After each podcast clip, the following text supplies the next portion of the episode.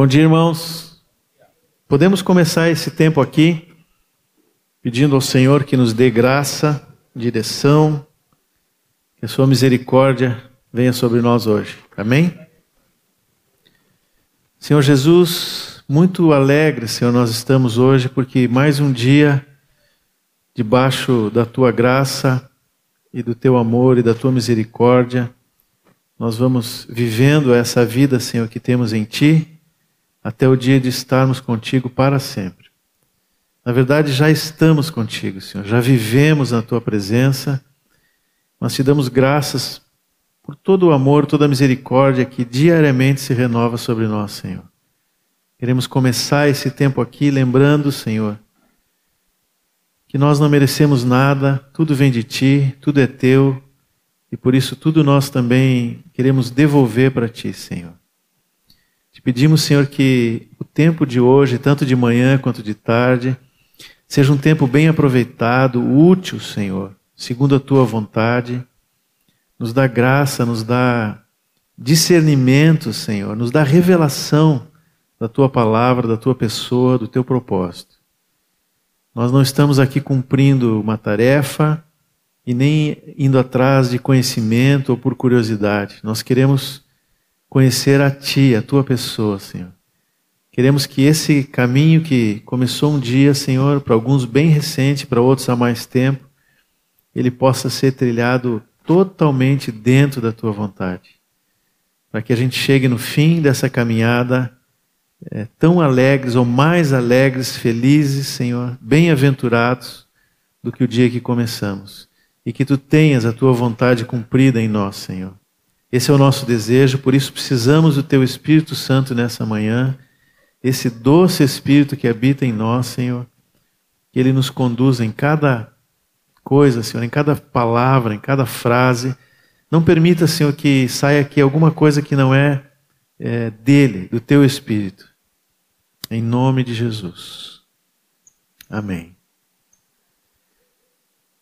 Irmãos, uma rápida introdução, se é que dá para dizer assim, sobre o tempo que nós vamos ter aqui hoje. E na semana que vem, com os discipuladores.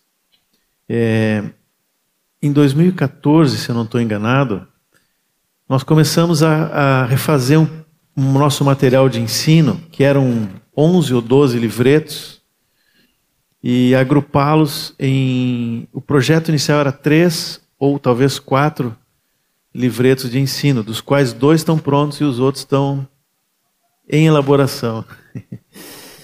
Mas é, havia muita coisa repetida nos livretos, então procuramos condensar em dois materiais. E também para que houvesse um, uma, uma ideia é, de crescimento no conhecimento das coisas fundamentais da palavra. E por isso usamos o, essa figurinha aqui, ou esse livro, né? Não dá para chamar de livreto mais, porque já é um livro aqui, mas uma figurinha que vai falando da planta em, em três, é, em quatro estágios. É, o primeiro, que é um material que não saiu, que a gente ia chamar de manual do semeador, é um material muito prático, voltado para como, como evangelizar, ou o que fazer quando Estamos diante de alguém que quer ouvir do Senhor, né? E depois que ele diz sim para o Senhor o que fazer, uma coisa muito prática. Esse material não está pronto ainda. Depois, o, o, primeiro que foi feito é esse aqui que se chama fundamentação e tem a figura de uma uma mudinha, né? Uma recém-germinado aqui. O outro material que é edificação, que talvez alguns de vocês tenham, já tem uma plantinha maior. E o último é frutificação, com a figura de um cacho de uva. Então, e nós fizemos na época é, um, uma semana, se eu não estou enganado, com toda a congregação para passar esses, é, essas doutrinas básicas, que são fundamentos para nós. Mais adiante fizemos a mesma coisa com o segundo livreto da edificação. E depois fomos mudando um pouco o formato, fizemos final de semana na chácara, quando estávamos no Camar, a gente tentou fazer antes das reuniões, porque não tínhamos um, um local maior.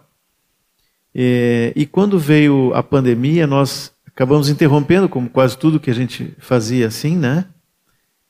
E agora estamos querendo retomar, mas com um, algumas diferenças sobre o, a dinâmica daquele outro treinamento. É, para que houvesse um maior envolvimento dos discipuladores, porque muitos irmãos tinham dúvidas assim: bom, o que, que eu faço agora? Já foi dado todo o material lá no encontro de fundamentação, então o que, que eu faço agora? É, essa era uma dúvida e é ainda uma dúvida constante. Então nós, nós queremos fazer hoje um tempo de tratar de alguns pontos principais ou, ou fundamentais, é, mas sempre apontando para o quanto que essas doutrinas ou esses conceitos da palavra se aplicam na minha vida. Para que depois, no discipulado, nesse relacionamento, no um a um, no cuidado, no pastoreio um pelo outro, essas, é, essas doutrinas ou esses conceitos que são fundamentais possam ser desenvolvidos no dia a dia da vida do discípulo. E aí nós vamos realmente caminhando passo a passo e crescendo é, nessa caminhada com o Senhor. Tá bom? No sábado que vem, então, nós temos um encontro aí. É, é, quem está vindo pela primeira vez nesse encontro aqui? Só levanta a mão para mim saber. Ó, que bom, bastante gente. Então, no sábado que vem, nós vamos ter aqui os discipuladores, aquelas pessoas que estão ajudando vocês ou que vão ajudar vocês na caminhada e todos os outros da congregação que têm esse serviço, que é um serviço comum a todos os santos, né? pastorear uns aos outros, cuidado uns dos outros. Tá? Mas hoje queremos então falar um pouquinho sobre algumas doutrinas, conceitos que são, na verdade, coisas muito práticas e essenciais para a nossa vida. É, esse primeiro material chama Fundamentação, e fundamento ele lembra, tá ali a figura, né? Uma construção. Não sei se alguém já fez, já construiu uma casa, ou trabalha com isso, ou já viu uma construção. É... Para ter um fundamento firme, para que a casa depois não caia ou não fique cheia de rachadura, né? O fundamento tem que ser bem construído. Tem que abrir uma vala, como está ali, ó. Nesse caso, acho que era um edifício pelo tamanho da, da, do fundamento que está sendo feito. É, mas é aberta uma vala até encontrar a rocha, um lugar firme. E sobre esse parte mais firme do terreno é feito então o fundamento. Essa é a ideia que nós temos de uma base firme sobre a qual se pode construir alguma coisa. E esse conceito, essa figura, também foi usada na Bíblia, especialmente pelo apóstolo Paulo. Eu acho nesse texto ali, por exemplo, 1 Coríntios 3, de 10 a 15. Vamos dar uma lida rápida. Alguns textos eu vou só citar para nós não termos, nós não temos muito tempo aqui, né? Outros nós vamos ler com mais calma. Então, 1 Coríntios 3, 10. Segundo a graça Todo, todo mundo tem aí? Segundo a graça de Deus que me foi dada, lancei o fundamento como sábio construtor, e outro edifica sobre ele. Porém, cada um veja como edifica, porque ninguém pode lançar outro fundamento além do que foi posto, o qual é Jesus Cristo. E se o que alguém edifica sobre o fundamento é ouro, prata, pedras preciosas, madeira, feno ou palha, a obra de cada um se tornará manifesta, pois o dia a demonstrará porque será revelada pelo fogo, e o fogo provará qual é a obra de cada um.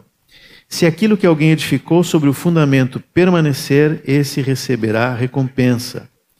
Se a obra de alguém se queimar, esse sofrerá dano, porém ele mesmo será salvo, mas como que através do fogo.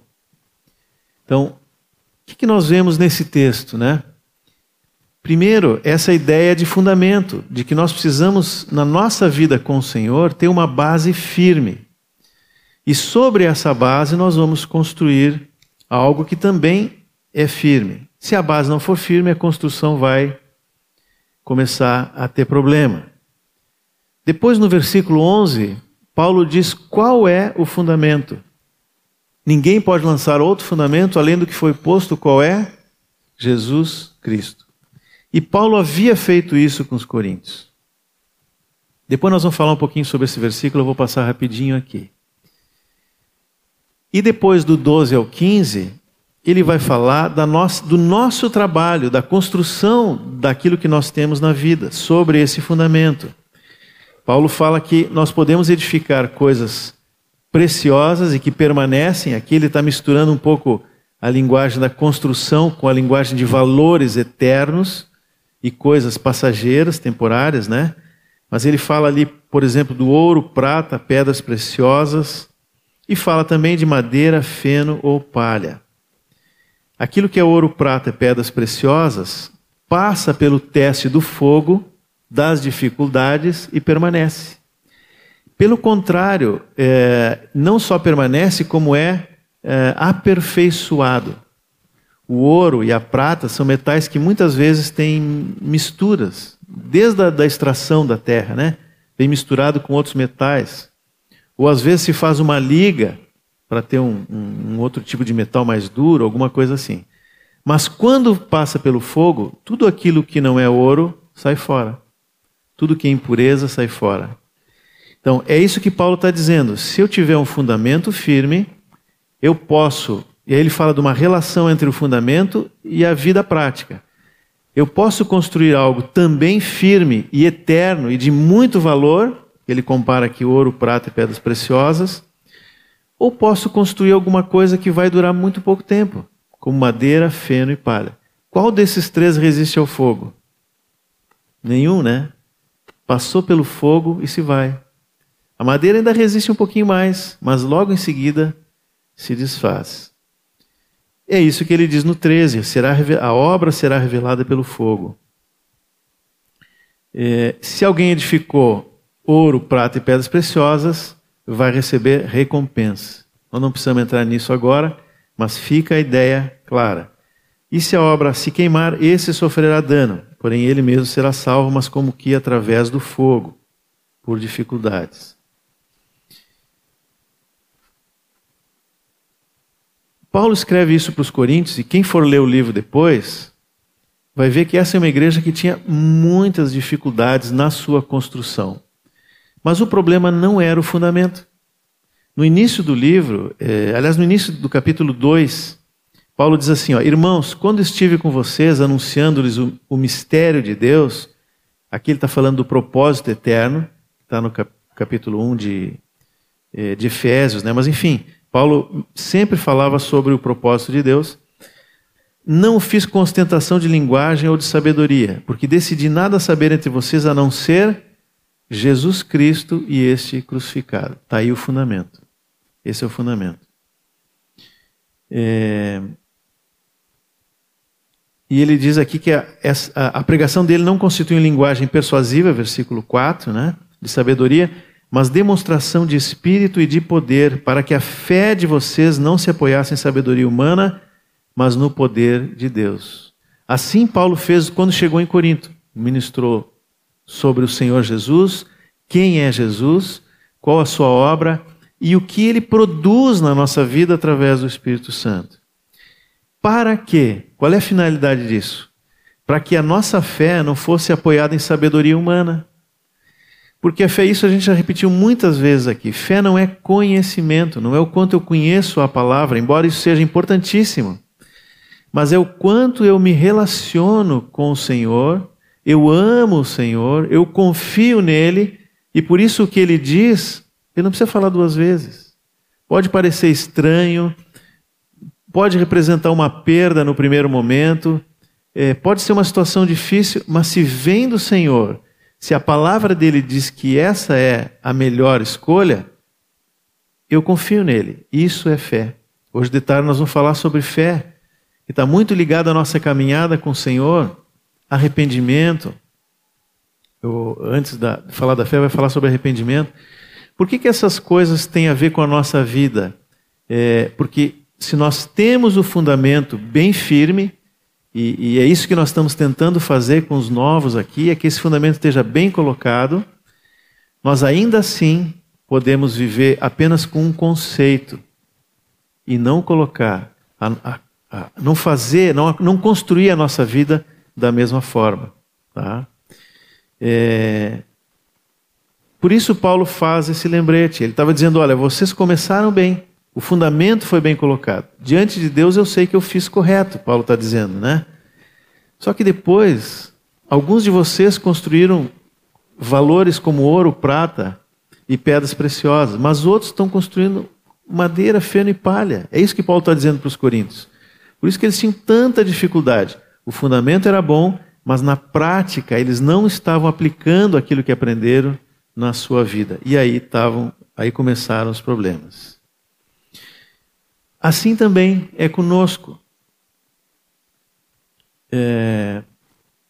Eu vou passar mais um versículo aqui, porque normalmente a gente não considera esse versículo, os dois versículos 16 e o 17. Mas Paulo não escreveu em capítulos, né, ou em versículos, nem em tópicos. Ele escreveu uma carta. E logo depois do versículo 15 vem o 16. O que, que Paulo diz ali? Vocês não sabem que são santuário de Deus e que o Espírito de Deus habita em vocês? Se alguém destruir o santuário de Deus, Deus o destruirá, porque o santuário de Deus, que são vocês, é sagrado. Por que, que Paulo fala isso no contexto do fundamento e daquilo que nós construímos sobre o fundamento? Paulo está dizendo para os irmãos: irmãos, a vida de vocês com Cristo é, não é um projeto de vocês. Algum tempo atrás, o, o Felipe Merkel, falando sobre Filipenses aqui, né? Ele disse que a igreja não é um projeto nosso. O que nós fazemos não é um projeto nosso, começou no coração de Deus. É o que nós chamamos de um propósito eterno de Deus. Quando a gente entende isso, a gente sabe que não é uma coisa que a gente pode negociar com Deus e dizer, bom, eu vou crescer menos, ou eu vou até esse ponto, é, ou eu vou fazer do meu jeito. Não. Deus tem um plano, Deus tem um projeto, Ele tem um propósito. E Ele nos escolheu para ser a sua morada, para termos comunhão com Ele. Se eu não cumprir o propósito de Deus, eu estou indo contra o plano, o, o, o, projeto de Deus. Eu não posso fazer com que a minha vida seja desenvolvida como eu quero, não. Eu tenho que seguir aquilo que é a vontade do Senhor. Por isso, irmãos, o nosso objetivo hoje é tentar mostrar a vocês que todas as coisas que nós fazemos e a nossa vida como um todo, ela tem como alvo o cumprimento do desejo original de Deus, do projeto, do plano de Deus ao criar o mundo e o homem. E como consequência, nossos planos e a maneira como nós decidimos ou como agimos tem que se direcionar para o propósito de Deus na eternidade. Guardem esse objetivo. Porque de fato não adianta nós sabermos qual é o propósito de Deus, não adianta a gente saber o que Deus quer para o mundo, para a igreja, para a nossa vida. Hoje, se alguém entrar no YouTube e botar Apocalipse, vai sair de tudo que vocês imaginam. Ou o que, que Deus, o futuro da igreja. Né? E, meu Deus do céu, tem tudo que vocês imaginarem está lá. Muitas coisas certas, outras não. É, mas mesmo que a gente saiba exatamente qual é o plano de Deus, aí também tem aqueles que querem adivinhar, né? É, adivinhar data, adivinhar isso, nomes e coisas. É, mas mesmo que a gente soubesse tudo isso, tivesse 100% de acerto, mais ou menos com as pesquisas eleitorais, né? Mesmo que a gente tivesse 100% de acerto, é, ainda assim é, nós precisamos entender que estas coisas, essas doutrinas básicas e fundamentais, têm que se transformar em algo prático na minha vida. Senão, nós não vamos alcançar ou não vamos estar dentro do propósito do plano de Deus. Amém? Eu queria voltar então. Está bem entendido isso, irmãos? Está claro? Se não tiver claro, levanta a mão e eu repito. Porque é importante essas coisas estarem bem claras. Nós estamos falando de doutrinas básicas, fundamentais, mas elas só fazem sentido para nós se elas a cada dia tiverem uma repercussão prática. Eu recebi uma oferta de emprego, por exemplo, não eu, né? Mas vocês receberam uma oferta de emprego. O que, que eu faço nessa hora? Eu vou avaliar se ele é bom, se o salário é bom, se o local é perto da minha casa, se é home office. Muitas coisas eu posso avaliar. Mas a mais importante de todas é saber, Senhor, o quanto que esse emprego vai contribuir para o cumprimento do teu propósito? É tua vontade? E não é só a, a vontade de Deus para mim, não apenas aquilo que é o melhor para mim, mas o que que isso contribui para o propósito de Deus? E aí estamos falando numa coisa tranquila, né? Mas às vezes vem provações e tentações.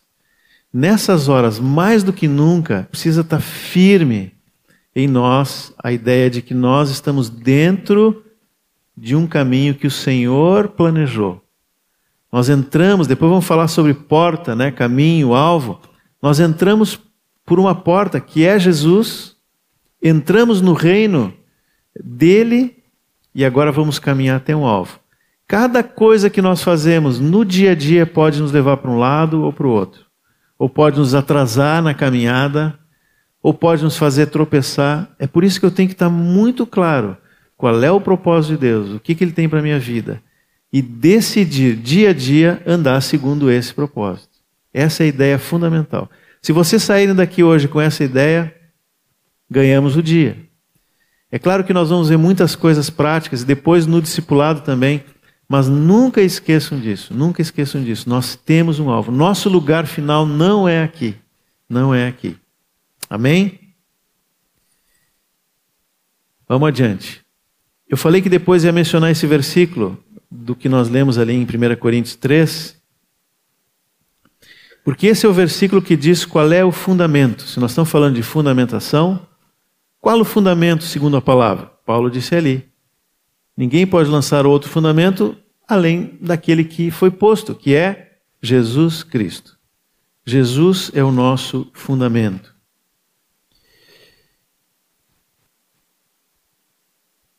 Vamos falar também aqui muito sobre o propósito eterno de Deus. Falei do projeto de Deus e projeto de Deus para a minha vida, ou como eu me encaixo nesse projeto.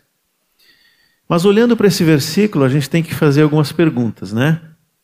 Aonde começou o projeto de Deus? Na minha vida, onde começou?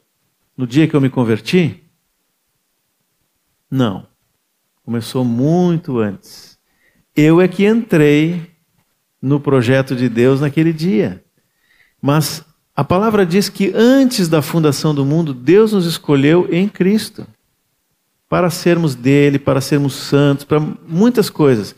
Mas o Senhor nos escolheu antes da fundação do mundo.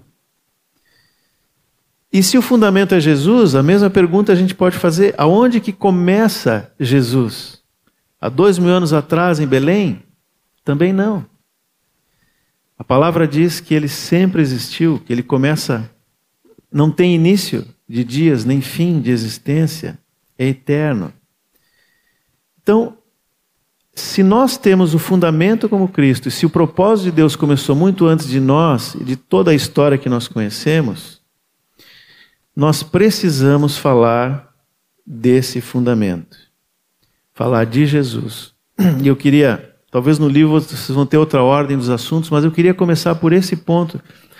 Porque se nós soubermos quem é o nosso Senhor, se nós olharmos para Ele nas, nas coisas do dia a dia, nas provas do dia a dia, nos momentos em que o fogo, que Paulo fala ali aos Coríntios, começa a testar o que nós estamos vivendo, se a pessoa do Senhor for conhecida por nós e experimentada no dia a dia, nós vamos estar construindo ouro, prata e pedras preciosas. Amém? Quem é Jesus? Tem um texto que talvez resuma muito bem quem é o Senhor. Está lá no livro de Colossenses. Colossenses 1, de 15 a 20.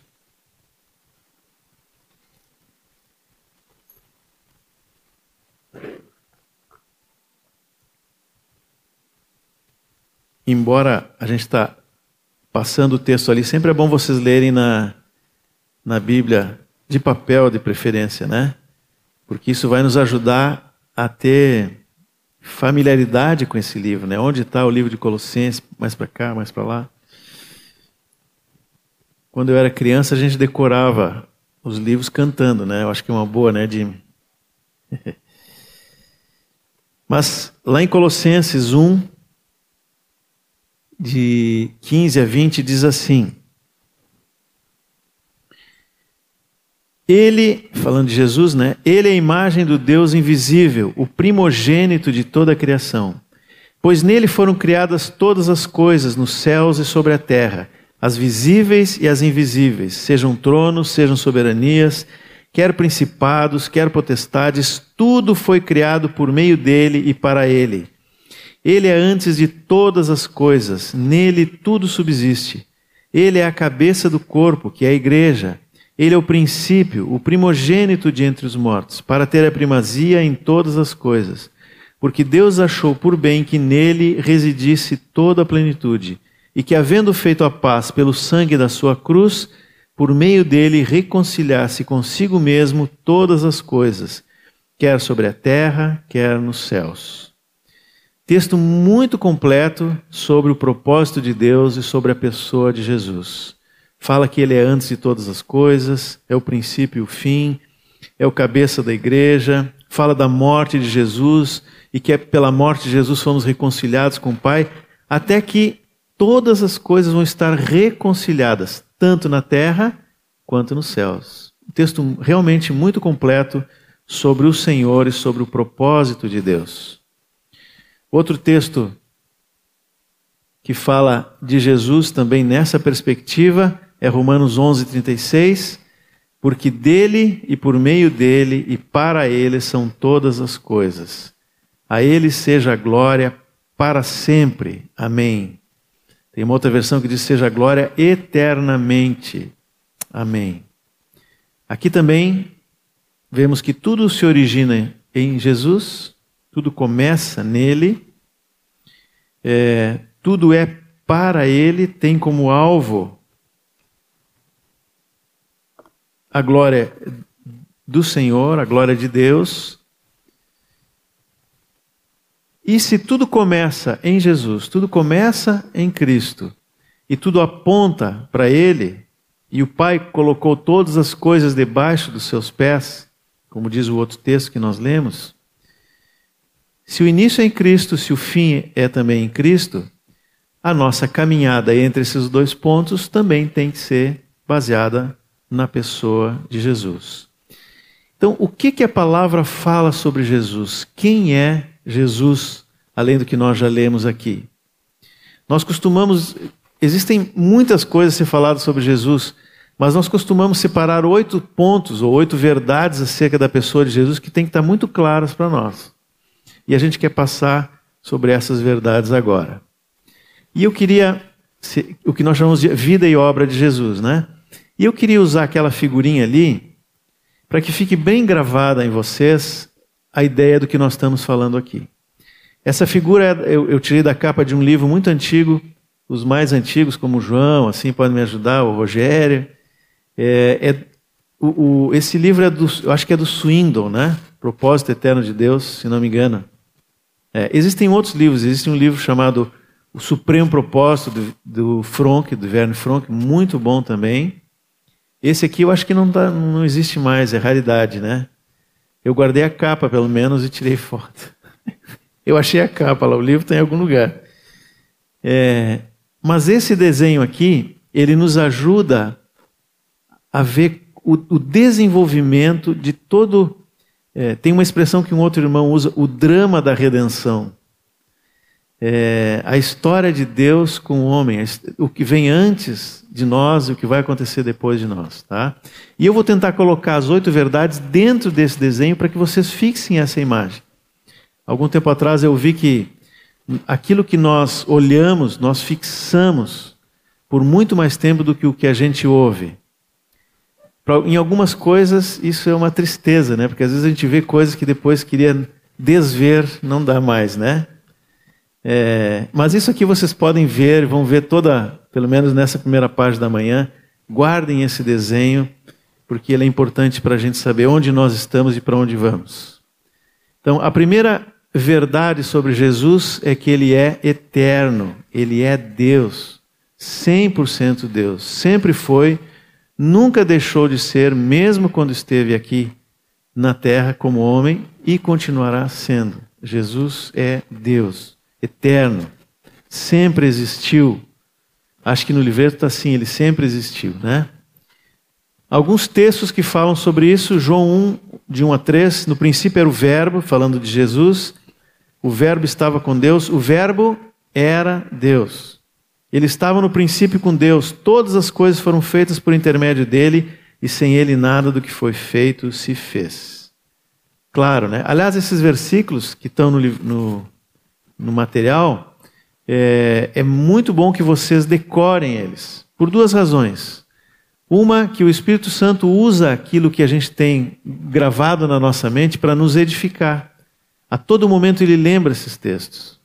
E a outra razão é quando vocês forem comunicar isso aqui para outras pessoas que não conhecem o Senhor, vocês não precisam dizer assim, onde é que estava mesmo aquilo que o Zé Gustavo falou lá? Não, vocês têm decor, e vocês dizem isso para a pessoa. E a palavra de Deus, com a ministração do Espírito Santo, ela tem poder para transformar. Então, decorem, guardem esses textos e usem eles no dia a dia. O outro texto também de João, mas na, na carta, né, na primeira carta, diz assim: 1 João 2, 24 25: Permaneça em vocês o que vocês ouviram desde o princípio. Se o que ouviram desde o princípio permanecer em vocês, também vocês permanecerão no Filho e no Pai. É esta a promessa que ele mesmo fez, a vida eterna. Por que, que eu coloquei esse texto aqui? Nós falamos que nós vamos tentar fazer uma ligação entre essas verdades dos fundamentos com a nossa vida prática. Jesus é eterno, ele é Deus, mas ele veio habitar em nós pelo seu Espírito. Ele nos deu vida eterna que habita em nós. E o que João está dizendo aqui é que nós precisamos permanecer em Cristo. Simples, basicamente isso. Se aquilo que nós ouvimos hoje e está inculcado dentro de nós, é, permanecer no sentido de ser algo vivo, que nós vivemos nisso, nós vamos permanecer em plena comunhão com o Filho e com o Pai, pelo Espírito Santo. Porque essa foi a promessa que ele nos deu: vida eterna, a vida de Deus em nós. Tá bem? Jesus é eterno, e esse eterno, essa vida eterna, agora habita em nós. Toda vez que vier sobre vocês, por exemplo, medo da morte, ou vocês forem colocados diante de uma situação de risco, antes de qualquer outra coisa, antes que a mente comece a trabalhar coisas que nos deixam ansiosos e etc, etc, lembrem disso. A vida eterna habita em mim. O Deus eterno habita em mim. Eu tenho comunhão com Ele, eu tenho algo em comum, que é o Espírito de Cristo que habita em mim. Entendem isso? Amém?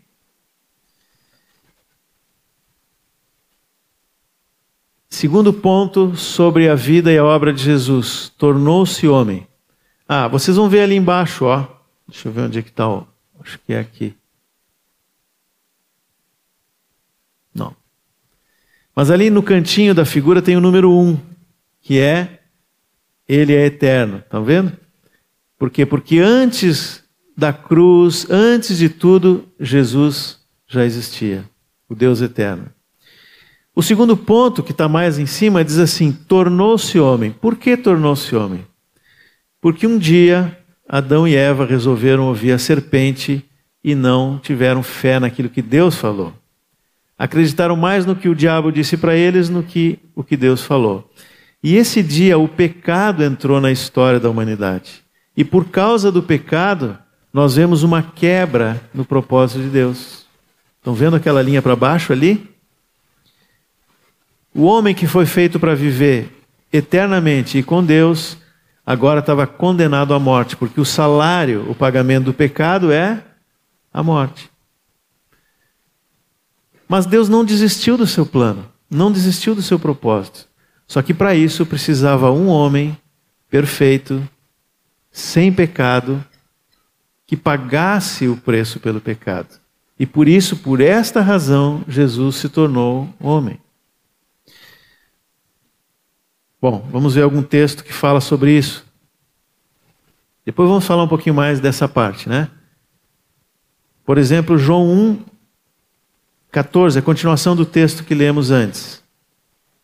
E o Verbo se fez carne e habitou entre nós, cheio de graça e de verdade. e vimos a sua glória, glória como do unigênito do Pai. João está dizendo exatamente isso. O Deus eterno, o Verbo eterno, aquele que é Deus, se tornou homem. Outro texto que fala isso e que aí nos coloca de novo junto com o Senhor é Filipenses 2, de 5 a 8. Tende em vós o mesmo sentimento que houve também em Cristo Jesus, pois ele, subsistindo em forma de Deus, não julgou como usurpação o ser igual a Deus. Antes a si mesmo se esvaziou, assumindo a forma de servo, tornando-se em semelhança de homens, e reconhecido em figura humana, a si mesmo se humilhou, tornando-se obediente até a morte e morte de cruz. Mais uma vez, um texto que fala daquilo que Jesus fez tornou-se homem, se esvaziou. Nós nunca vamos poder compreender a dimensão do, desse aspecto da obra de Cristo até o dia em que nós enxergarmos Ele face a face. Porque nada que a gente enxergue de alguém que se reduz, que se diminui, que se humilha, pode ser comparado à humilhação do Senhor em se tornar homem. Nada. Vocês podem pensar, eu já vi várias figuras, né? De um homem que se torna uma formiguinha, um vermezinho, uma bactéria. Mas isso ainda é muito pouco para dar dimensão de o quanto o Senhor se humilhou, se tornando homem e carne como nós. Eu sempre digo que quando a gente vai olhar a história de Jesus, me surpreende que aquele que não tem início de existência, né, nem fim, não tem início nem fim, é eterno, de repente começa a ser contado em dias. No oitavo dia foi levado ao templo. Aos 12 anos foi ao templo. Aí por vontade dele foi lá, né? Mas ele é eterno, agora de repente começa a ser contado em dias. E tudo que nós vemos na palavra. Lindo é essa obra de Jesus. E enquanto ele viveu aqui, ele viveu uma vida perfeita e irrepreensível. Ele não teve pecado, não cometeu pecado. Ele cumpriu tudo aquilo que o Pai determinou. É, um outro texto da palavra fala que Jesus é o autor e consumador da fé. Por que ele é o autor da fé? Por que ele é aquele que vem na frente? A palavra autor talvez não seja melhor ali, mas o precursor, né? Porque ele creu, ele confiou no Pai durante toda a sua vida aqui na terra. E ele obedeceu o Pai por amor ao Pai e por confiança, por fé em todas as coisas. Por isso, Pedro diz, lá no 1 Pedro 2,22, que ele não cometeu pecado, nem foi encontrado engano em sua boca. Quantas, ve quantas vezes nós fazemos o contrário disso, né? Quantas vezes já mentimos ou, ou fizemos coisas piores. É, mas Jesus não cometeu nada disso. Ele foi perfeito e irrepreensível. Qual é a aplicação disso na nossa vida? Se a vida de Cristo está em nós, se, a, se o Deus eterno está em nós, se o Espírito Santo está em nós, Pedro também diz, um capítulo antes, como filhos obedientes, não vivam conforme as paixões que vocês tinham anteriormente quando ainda estavam na ignorância. Pelo contrário, assim como é santo aquele que os chamou, sejam santos vocês também em tudo que fizerem. Quando ele fala de paixões, nós podemos pensar um monte de coisa, né? Mas vamos ficar só no que ele está falando no versículo anterior. Não tem pessoas que têm paixão por falar mal dos outros, por exemplo? Por mentir? Por dizer o que não deve? Por se irritar? Por falar palavras. Enfim. Só nessa, nesse contexto do que nós falamos, quão diferente de Jesus nós somos. Mas agora que estamos em Cristo e que recebemos poder e graça para viver essa nova vida, nós não vamos mais viver como vivia anteriormente. Vocês estão entendendo como a cada momento eu preciso decidir fazer a vontade do Pai e cumprir o propósito de Deus? Eu, eu ouvi falar de alguém, aí vem o outro amigo aqui, vem aquela aquela coceira assim, né? Primeiro vem a coceira no ouvido para ouvir aquilo que eu não precisava ter ouvido. Depois vem a coceira na língua para falar. E assim vai indo a corrente, né? Só que nesse processo entra o Espírito Santo. Lembrando, por exemplo, de 1 Pedro 2,22. Jesus nunca disse nada. até do Judas. Ele sabia quem era o Judas, ele tratou igualzinho, nunca ele chamou Pedro ou João dizer, deixa eu só, só para vocês dois, tá vendo aquele Judas lá? Cuidado. Não. Como é que a gente sabe disso? Porque quando ele disse que havia um traidor, os discípulos perguntaram: quem é? Quem é? Sou eu? Afinal de contas, quem é? Eles não tinham a menor ideia de quem seria o traidor. Jesus guardou até mesmo aquele que o traiu. Esse é o homem que viveu de forma perfeita e irrepreensível, sem pecado. Mais do que isso, a quarta verdade acerca de Jesus, ele fez uma obra tremenda e grandiosa. Porque ele veio, ele se humilhou, se tornou carne e veio num contexto de homens cheios de problemas. Nada diferente da situação de hoje, né? E dos seis mil, sei lá quantos e, anos de, que tem a humanidade, né? Nada diferente. É, e diante dessa realidade, que, que Jesus fez?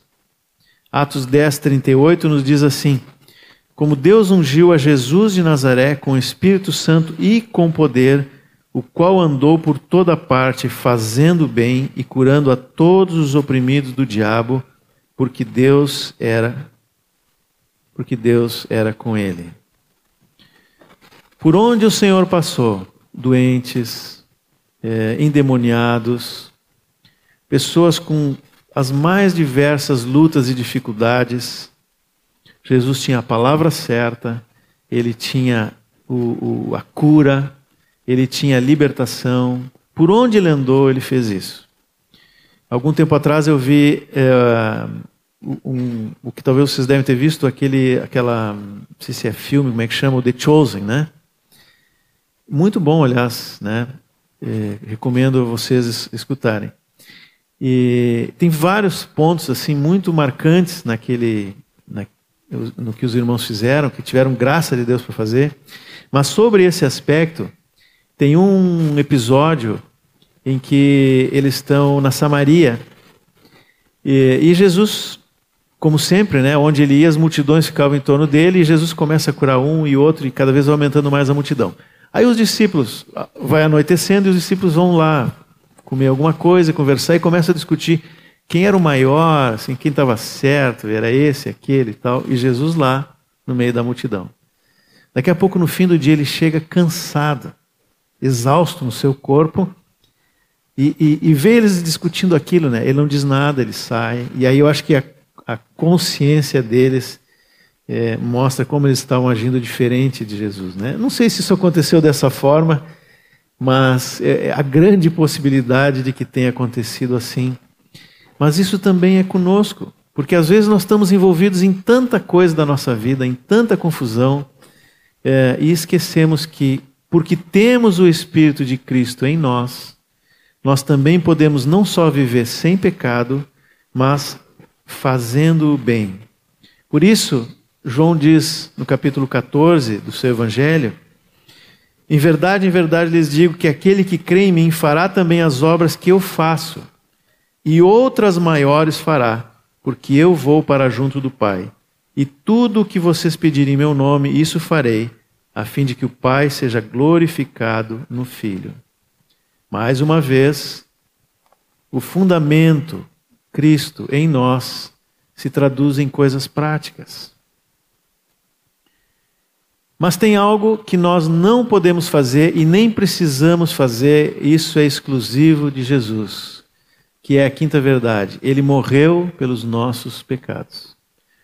Pelo menos nós não vamos ter a mesma morte que Jesus teve, né? Ou se tivermos, porque alguns dos seus discípulos tiveram, morreram na cruz também. Mas espiritualmente falando, a obra que Jesus fez aqui, só ele poderia ter feito. Eu acho que o Cacilhas tem um, um cântico que diz isso, né? É, essa obra só Jesus poderia ter feito. Por quê? Porque ele era o cordeiro perfeito, o sacrifício perfeito, sem defeito, sem pecado nenhum. Qualquer um de nós que morrer vai morrer pelos seus pecados. Mas Jesus, sem pecado, assumiu a nossa dívida. Por isso que Paulo fala, por exemplo, aos Romanos, no capítulo 5, que Deus prova o seu amor para conosco pelo fato de ter Cristo morrido por nós, sendo nós ainda pecadores. E aos Coríntios ele diz assim: aquele que não conheceu o pecado, ele o fez pecado por nós, para que nele fôssemos feito justiça de Deus. É, em Romanos também, um pouquinho antes do, do versículo que nós lemos, no finalzinho do capítulo 4, é, Paulo fala que Jesus morreu por causa dos nossos pecados, para que nós fôssemos perdoados, e ressuscitou para a nossa justificação, para que nós pudéssemos chegar diante do Pai justificados, sem pecado e sem uma conta para pagar. É isso que significa, né? Depois nós vamos falar sobre a ressurreição, mas vamos ficar nesse ponto aqui. Agora, se é verdade que esse sacrifício só Jesus poderia fazer, com este efeito de tirar os pecados é, de todo aquele que nele crê, há um outro tipo de morte que esta sim é nossa, nós experimentamos. Por isso, na continuação, ali no capítulo 6, Paulo vai falando da graça e ele diz: Olha, por causa da graça nós vamos continuar pecando? Ele diz: Não, nós já morremos. Vocês esqueceram que todo aquele que foi batizado, foi sepultado, assim como Jesus, morreu como ele? E aí então ele diz no versículo 11: Assim também vocês considerem-se mortos para o pecado, mas vivos para Deus, em Cristo Jesus. Portanto, não permitam que o pecado reine em seu corpo mortal, fazendo com que vocês obedeçam às suas paixões. Também não ofereçam os membros do corpo ao pecado como instrumentos de injustiça, mas como pessoas que passaram da morte para a vida, ofereçam a si mesmos a Deus e ofereçam seus membros a Deus como instrumentos de justiça. De novo, aquilo que Jesus fez também cabe a nós. Nós não vamos morrer na cruz, nós não vamos tirar o pecado de ninguém, nem o nosso, mas nós fomos incluídos na morte de Cristo pelo batismo. Hoje de tarde vamos falar um pouco sobre isso. Se estamos mortos para o mundo, para o pecado, para a carne, agora vivemos essa nova vida sem pecado. Toda vez que vem a tentação, toda vez que vem a provação, vamos lembrar disso. Eu estou morto com Cristo. Ah, mas o meu direito. Ah, mas ele me ofendeu. Ah, mas. Sinto muito. Morto não fala. Alguém já disse isso, né? Morto não reclama. Pode botar o número do 0800 no caixão lá que não adianta, né? nós estamos mortos para o pecado. Não tem nenhuma reclamação que nós possamos fazer. Não significa que nós não possamos ir para o Senhor com as nossas necessidades. Essa a morte que fala aqui não é, é a, a, apatia ou passividade, não é isso que a palavra está falando. Nós estamos mortos para o pecado, mas vivos para Deus. Nós vivemos uma nova vida. E porque estamos vivos para Deus, nós vamos escolher não pecar. É isso que Paulo está falando. Só que, como a nossa mente ainda não está totalmente transformada, Vez por outra a gente pensa da maneira antiga. Por isso que Paulo também vai dizer lá em Romanos que nós temos que transformar a nossa mente para ter a mente de Cristo. Mas tudo parte do fundamento. O fundamento qual é? Cristo morreu, uma das verdades, e nós morremos com ele. Tá bem? Mas se morremos, também temos a garantia de que assim como ele ressuscitou, nós também vamos ressuscitar. Então, a sexta verdade é. Vamos recapitular, né? Ele é eterno, tornou-se homem, teve uma vida perfeita e irrepreensível, uma obra tremenda e grandiosa, morreu pelos nossos pecados, mas ressuscitou. Por que ressuscitou? Porque a morte é o pagamento do pecado próprio. Jesus morreu para pagar os nossos pecados, mas ele não poderia ficar preso na morte, né? É, por isso, lá em Atos 2, 24, quando Pedro está pregando ali depois do Pentecostes, né, cheio do Espírito Santo, se converteram milhares ali, e, entre outras coisas, ele diz: Ao qual, porém, Deus ressuscitou. Pedro disse isso depois de dizer: Vocês crucificaram, né? Ele deixou bem claro ali. Mas aí ele diz assim: Ao qual, porém, Deus ressuscitou, rompendo os grilhões da morte. Grilhões é corrente, né? prisão. Jesus não ficou preso, porquanto não era possível fosse ele retido por ela. A vida eterna jamais poderia ficar presa na morte. É vida, né? Morte é ausência de vida. Jesus não poderia ficar preso na morte. Não havia o que pudesse reter o Senhor lá. E ele ressuscitou. Agora, o que, que isso se aplica na minha vida? Mais uma vez, quando vem medo da morte, todos os medos. Eh, uma vez eu vi um, acho que foi o César Coneglier dizendo que todos os medos que nós temos vão juntos num medo único, que é o medo da morte, né? Lá no final vai, achar, vai aparecer a morte. Mas nós não precisamos ter nem esse nem nenhum outro medo, porque o pior que pode acontecer nesse mundo é a morte. Mas Romanos 6,5 diz: se fomos unidos com Ele na semelhança da Sua morte, está falando do batismo, da, quando cremos, fomos batizados, certamente também o seremos na semelhança da Sua ressurreição. E olha só o que diz lá no final do livro, né? lá em Apocalipse 26, a primeira parte do versículo. Bem-aventurado e santo é aquele que tem parte na primeira ressurreição. Sobre esses, a segunda morte não tem poder. Que, que o Senhor está dizendo ali através de João no Apocalipse? Pode morrer essa morte que nós conhecemos, e muitos, né? Se o Senhor não voltar logo, talvez muitos de nós aqui vamos passar por a morte, mas é só o corpo. Um corpo que já está condenado mesmo, que não vai servir para nada, que vai ser depois da morte vai se desmanchar. É, e vamos receber um novo corpo. Se estamos em Cristo, se somos unidos com Ele na semelhança da Sua morte, também estamos unidos com Ele na Sua ressurreição. E por isso temos, como diz aqui em Apocalipse, temos parte na primeira ressurreição. E a segunda morte, que é a morte eterna, que vem sobre o Espírito, essa não nos pega mais. Amém? Glória a Deus. Então, ah, eu não passei o versículo, né? Por isso que vocês estão me olhando. Agora eu entendi. Tá aí os versículos. Se quiser anotar, mas está no, livro, tá no livro também. É... Depois que Jesus morreu, se nós formos olhar ali no, no, no final dos evangelhos, e especialmente no livro de Atos, nós vamos ver que Jesus esteve de novo com os discípulos não só os doze, mas uma turma grande. E ele fala muitas coisas preparando o, o que viria ali para frente, né? E depois de 40 dias, Jesus então foi elevado aos céus, acho que é a expressão que está na palavra, né?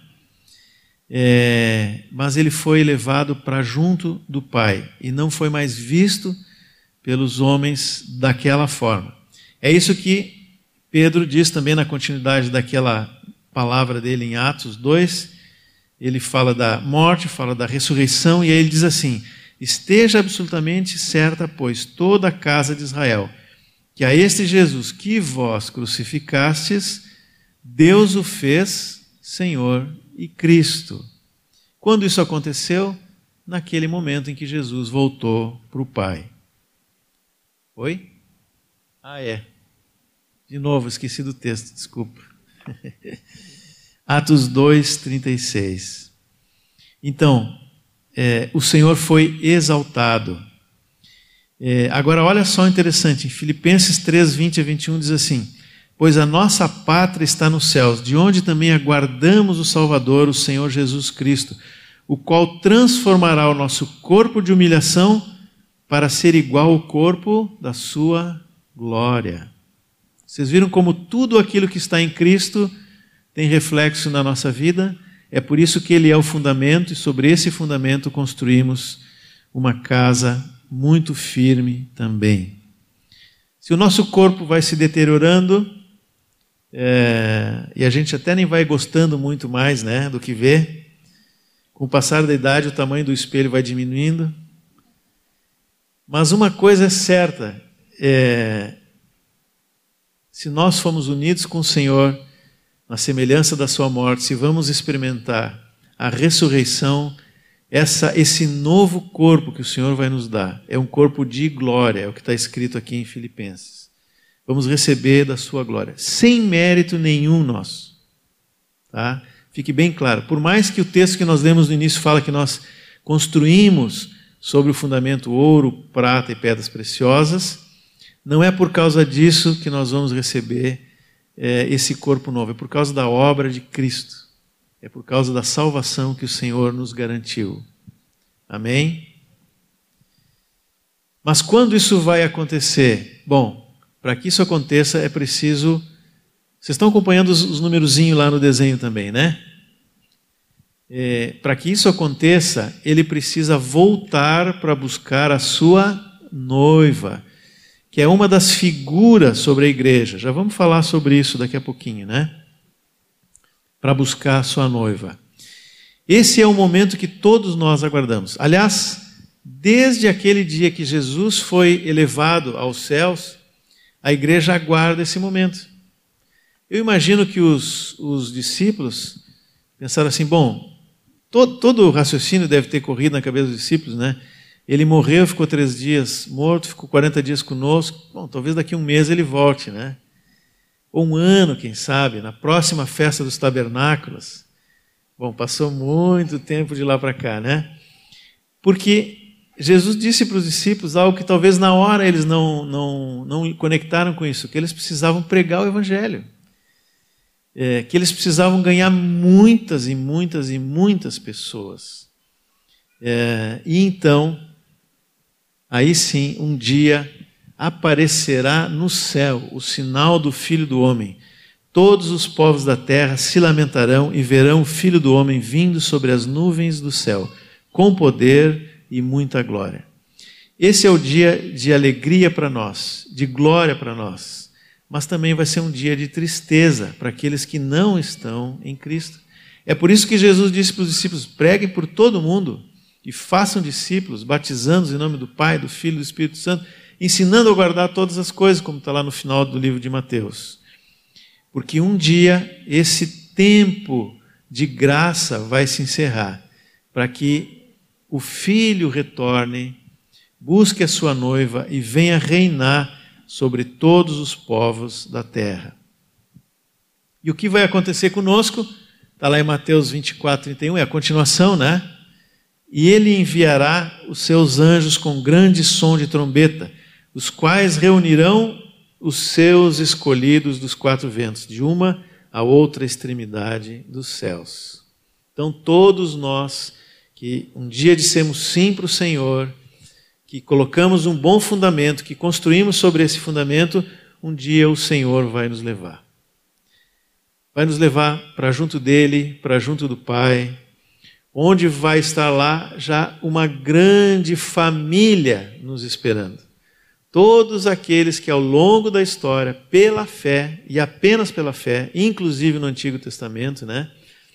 É, Hebreus diz isso muito claro quando fala da, das figuras anteriores a Cristo, que são exemplos de fé, e ele diz: olha, ele, eles foram salvos pela fé, porque sem fé é impossível agradar a Deus é, todos aqueles que pela fé e pela graça foram salvos vão estar lá. E nós também, juntos.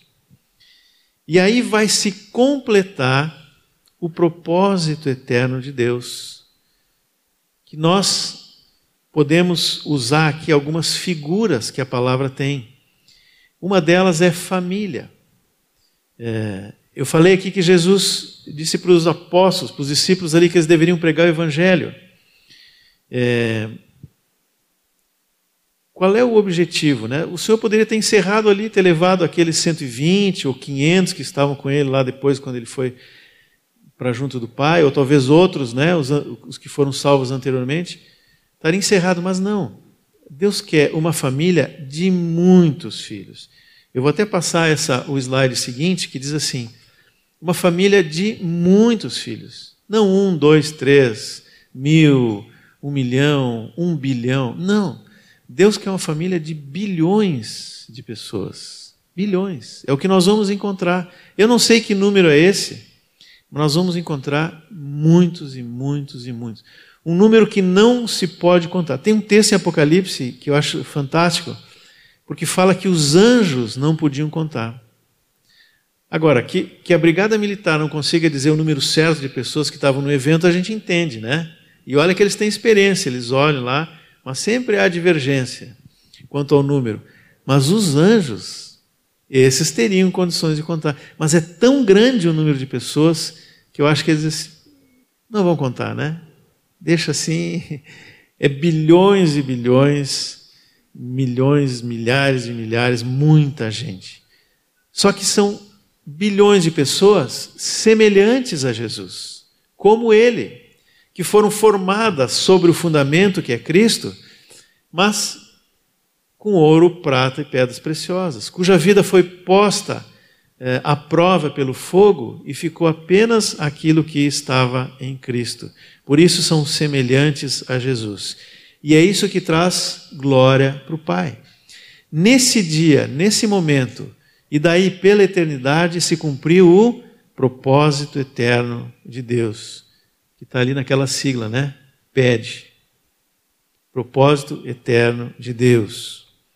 O texto que estava antes aqui, vamos ler rapidamente, Efésios 3, 11, depois de 14, 15, diz assim: Segundo o eterno propósito que Deus estabeleceu em Cristo Jesus, nosso Senhor, está falando do propósito eterno de Deus. E no 14, por esta razão eu me ponho de joelhos diante do Pai, de quem toda a família, nos céus e na terra, recebe o nome. Então, nós que estamos aqui somos família de Deus e os que estão lá com o Senhor são família de Deus. E um dia vamos estar todos juntos na casa do Pai. Na casa do Pai. Aí vem outra expressão interessante que a Bíblia tem, que é a casa.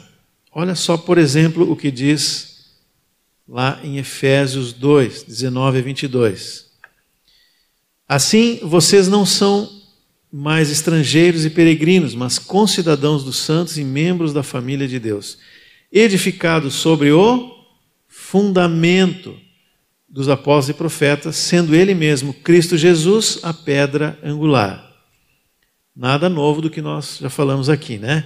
Nele todo edifício bem ajustado cresce para ser um santuário dedicado ao Senhor. Nele também vocês estão sendo edificados junto com os outros para serem morada de Deus no Espírito. Outra figura do propósito de Deus. É, essa semana eu estava conversando com um, com um jovem, ele me perguntou: será que está certo isso que eu estou escrevendo aqui, algo que Deus falou comigo? É, e eu achei muito interessante porque fecha exatamente com o que está aqui. É, que é ali. Deus sempre trabalha para buscar intimidade e comunhão conosco. Foi para isso que nós somos criados, para sermos dele, para estarmos com ele. Nós vemos isso lá no jardim do Éden. O Senhor ia e conversava com Adão e Eva todo dia, na viração do dia, era o momento, era o horário dele encontrar com Adão e Eva. Mas por causa, ou seja, uma busca do Senhor por intimidade e comunhão. Por causa do pecado, e aí aquela figurinha, né? de novo ali, o homem perdeu a comunhão com Deus. Lá no Gênesis diz que ele foi tirado do jardim do Éden e foi colocado anjos com espadas de fogo para impedir que o homem entrasse de novo ali por sua própria conta. Ele entraria de outra forma, né, por causa da obra de Cristo. Mas Deus não desistiu de ter comunhão com o homem.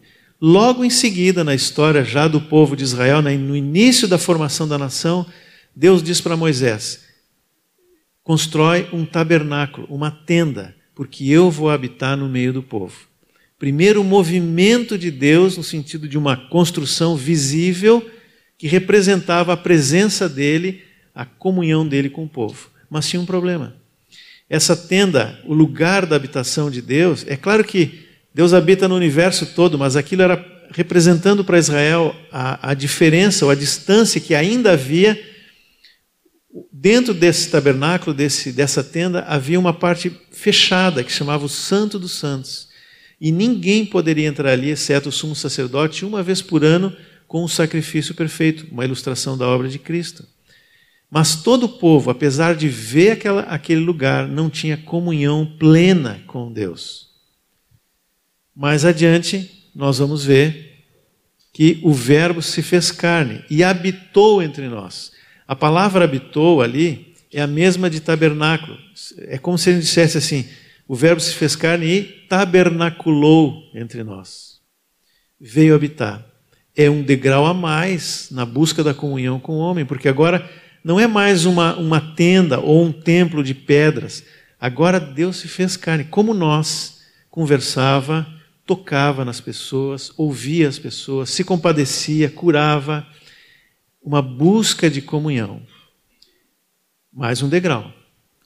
No final da vida de Jesus, um pouquinho antes da crucificação, lá em João 17, ele diz que, primeiro ele fala que viria o Espírito Santo, não mais para estar entre nós, mas para habitar em nós, dentro de nós. E ele diz assim: Assim eu e o Pai estaremos em vocês, por meio do Espírito Santo. Igual aquele texto que João, que nós lemos da primeira carta de João é um degrau a mais na, no desejo de comunhão com o Pai.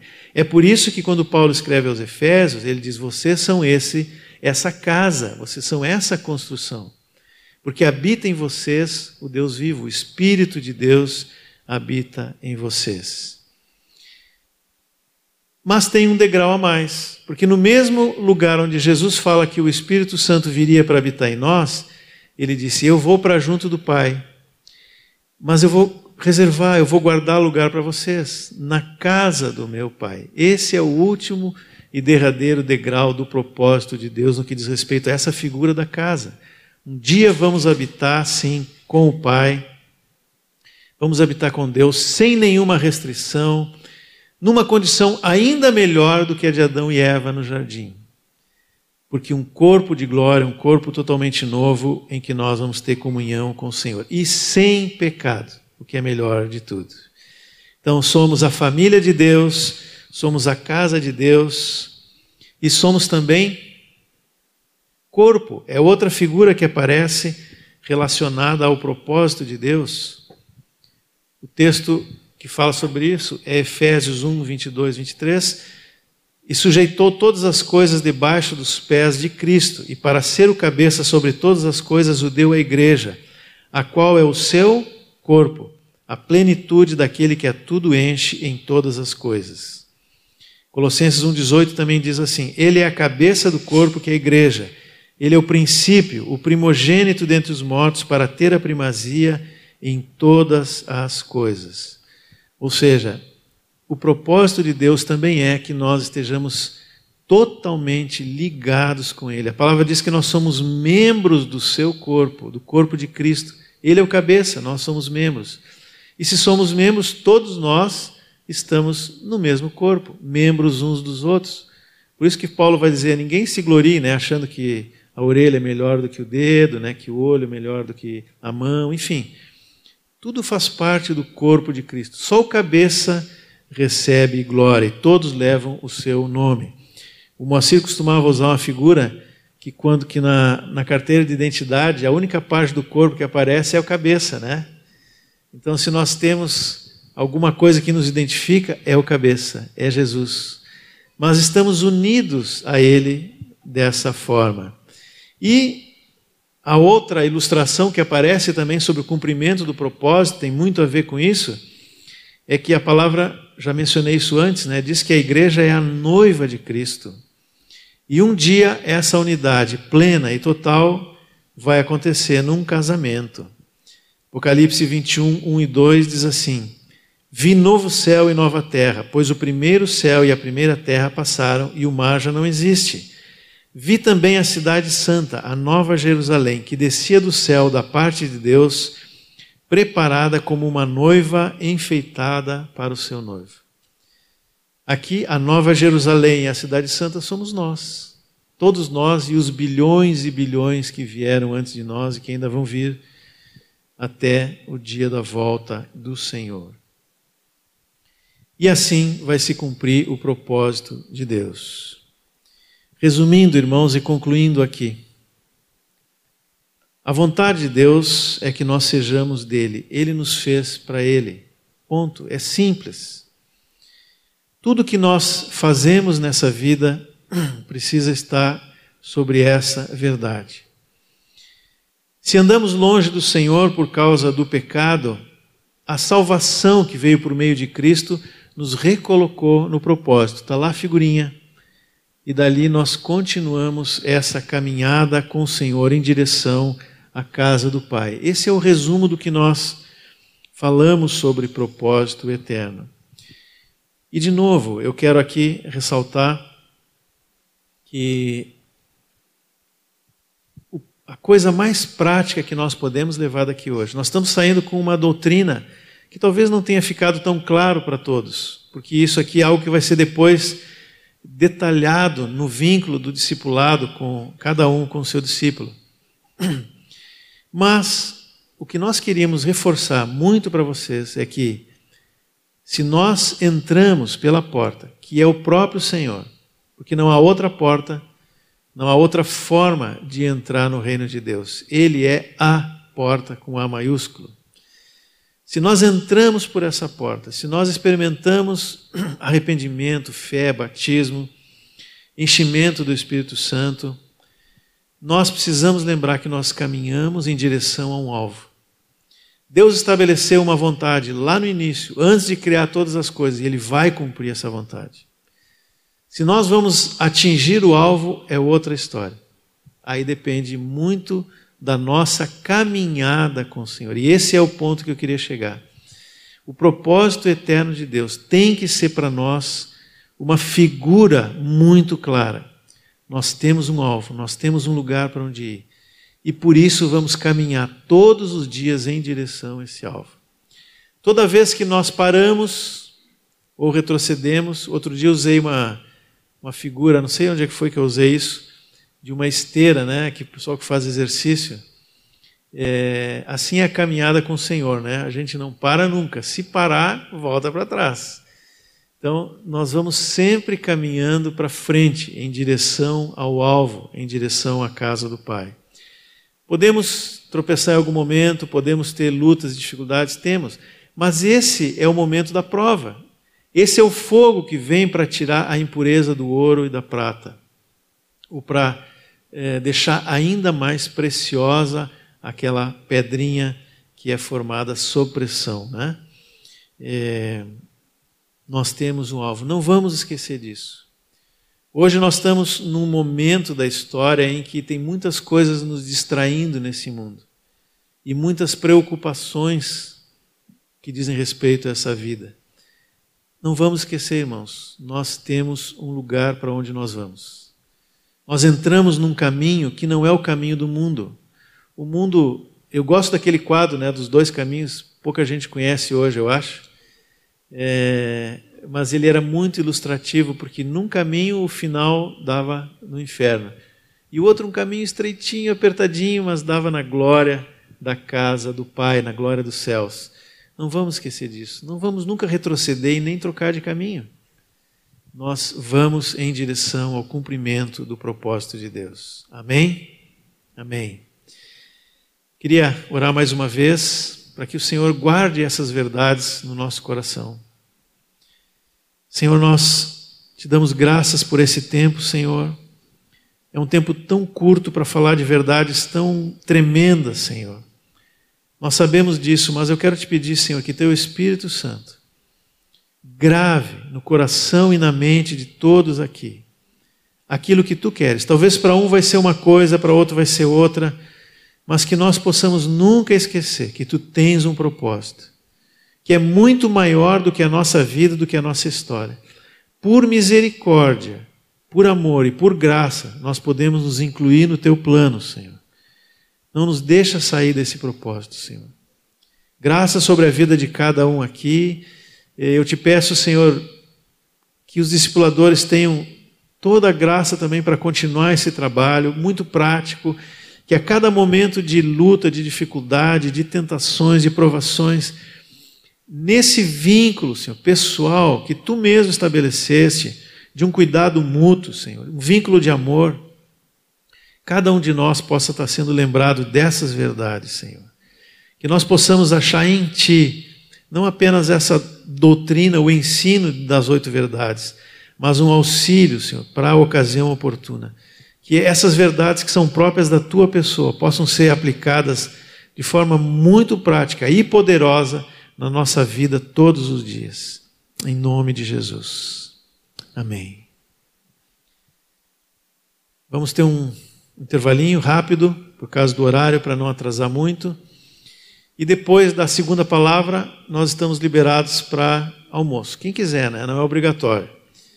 Eu não sei se tem. Tem um cafezinho ali atrás, tá? Depois, se tiver algum outro aviso, o Otcar passa para vocês ou algum dos irmãos aqui. Amém.